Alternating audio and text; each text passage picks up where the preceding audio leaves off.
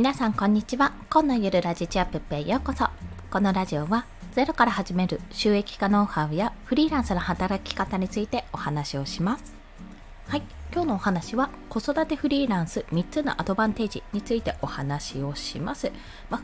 これですね子育て中だとやっぱりなかなか自由に動けないよねとかやっぱちょっと無理できないよね自分のためだけに時間を使えないよねって言ってちょっとまあ損をするんじゃないかと思ってる方がもしかするといらっしゃるかもしれないので、まあ、そこを代表として、まあ、代表というほどやってないですけどもちょっとねそうじゃないんだよ。子育て中は子育て中で、まあ、ある程度の制約はあるけれどもそれがかえってねやりやすい環境になってるんだよということをお伝えしたいと思います。なので今日の放送はこんな人におすすめ。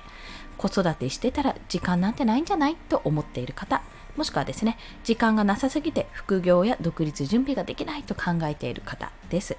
はい。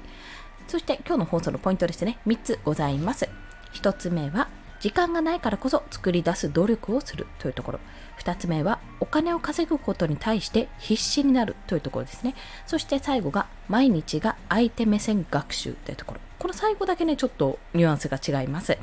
1つ目は時間がないからこそ作り出す努力をするというところ。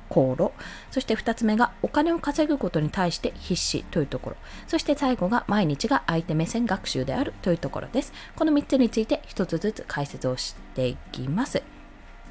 まず、まあ、やっぱり子育て中っていうのは、まあ、私も独身時代と違って全部がね自分のために時間を費やすことができる、まあ、会社に会社というか職場にめっちゃ朝早く行って超早く準備して夜遅くに帰ってくるっていうことも全然ざらにやっていました。一番忙しかった時期は。でも、まあ、子育て中にそれできるかって言ったらちょっとママ出るの早いから朝ごはんよろしくちょっとママ帰ってくるの遅いから夜ごはんよろしくなんてできないじゃないですか。保育園勝手に行ってとかもできないのでやっぱり、まあ、時間に制限がかかってくるということがありますこれはしょうがないでもそれだからこそ時間に制限がある時間がないからこそどうやったらまとまった時間を作れるかどうやったらできるかってことをね自分でめちゃめちゃ考えるんですよここは。なのでよくあの子育て時短術とか時間の作り方とかそういった本も結構ね子育て世代の方から出たりするんですね。ワンママハルさんも出していまいや出していますよね。やめる時間術って本を出されているようにやっぱりねそこは立ちはだかる問題なんですよね第一に。でそこでまあじゃあ仕事辞めて専業主婦になればいいじゃんとかそういうふうな、ね、あの対応もあるんですよ。もちろん対策としてあるんですけどもいややっぱり働きたいんだって思ってる方は、まあ、自分の体力を削って睡眠時間削ってやるかもしくは効率的に動くかっていうところなんですよね、まあ、時短勤務とかねそういった働き方を変えるってことももちろんあります。でまあ私の場合はその時間に融通を利かせたいからこそフリーランスを選んだっていうところがあるので、まあ、働き方自体を変えてしまったんですね。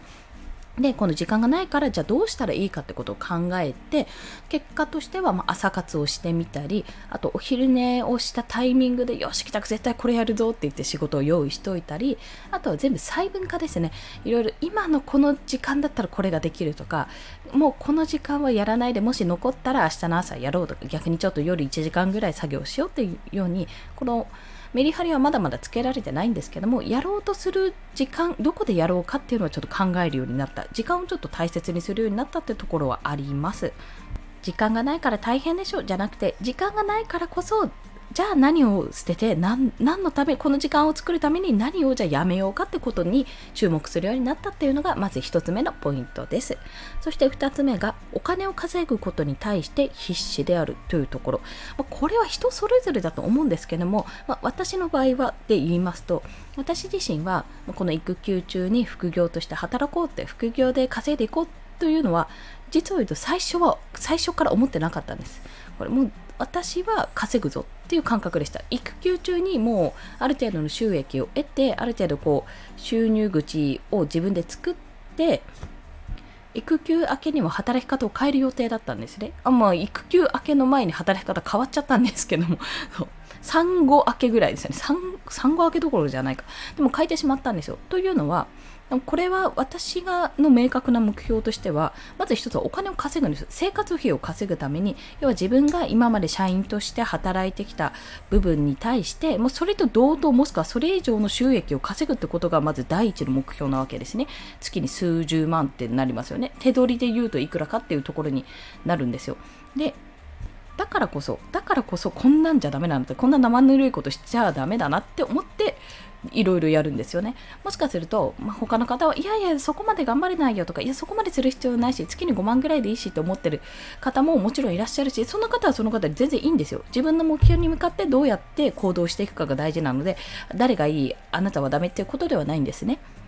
ただもしねもしあのいやなんかコンさんめっちゃいろんなことやってるなってもし思う方がいらっしゃるのであればそれは私が早くやらなきゃって思ってる、まあ、割とね必死で焦ってる部分があるっていうところが大きいかと。お金を稼がなきゃいけないと。まあ、そのリミットもありますしね。時間的なリミットもそうだし、まあ、貯金もそんなに無限にあるわけじゃないので、まあ、最悪はこうしようとは思ってますけども最悪の最悪はこうやってあのなんていうか支出を減らそうってことはねもちろん考えてはいますがでもまずは収入を増やすことと安定することっていうことを目標にやっているので、まあ、そこの目標の設定値が違うってところがもしかするとあるかもしれません。まあ、これはね、子育てフリーランスならでは、まあ、パパが稼いでるからいいやって思うかもしれませんけど、相手がね、パートナーの方が稼いでるから大丈夫だろうっていうこともあるかもね、それはある意味保険としてあるかもしれないけど、いやいや、そんなんじゃダメだと。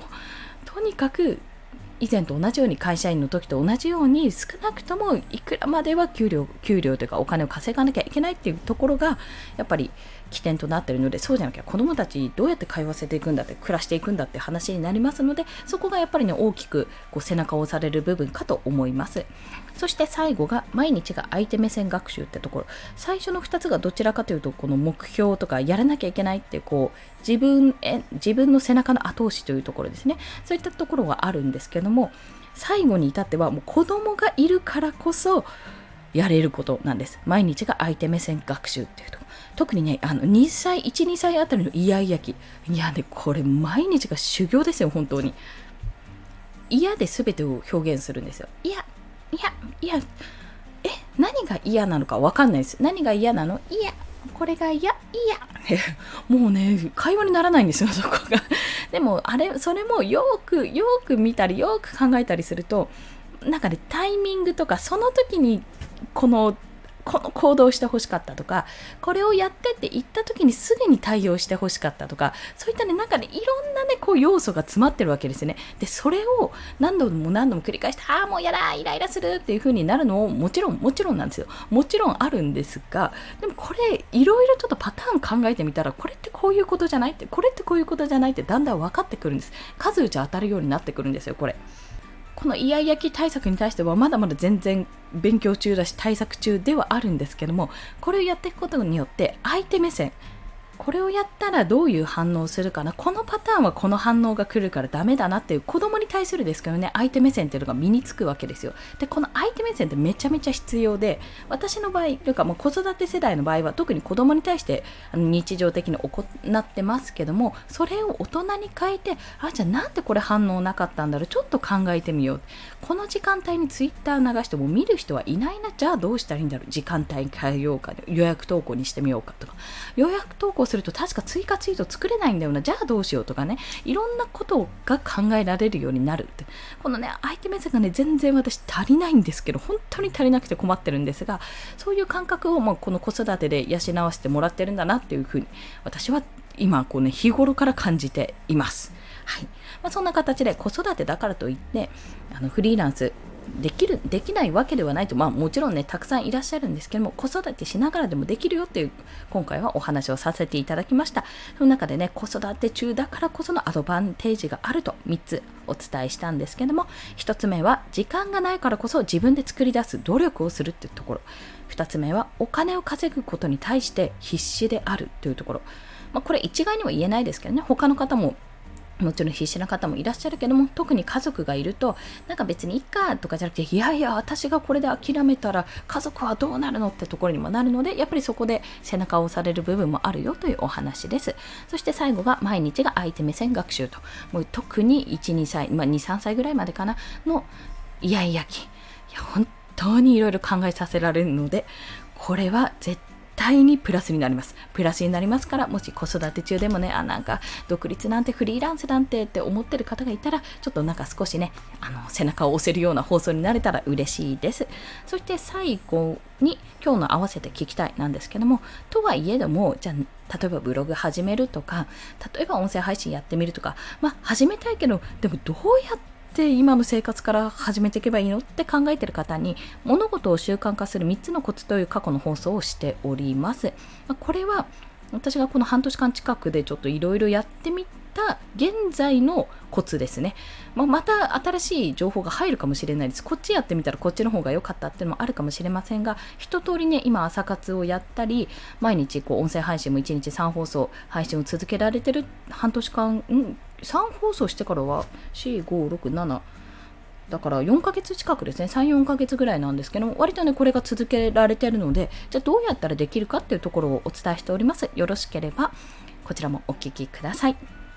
それでは今日もお聴きくださりありがとうございましたこの放送いいねって思われた方ハートボタンもしくはレビューなど書いていただけると嬉しいですまたスタンド FM では1日3放送しておりますフォローしていただけると通知が朝昼晩と飛びますので、もしよろしければフォローもお願いいたします。はい。ということで、久々になんか収録した気分でございますね。はい。まちょっとまだまだね、連休が続いて、まあ、オリンピックも始まって、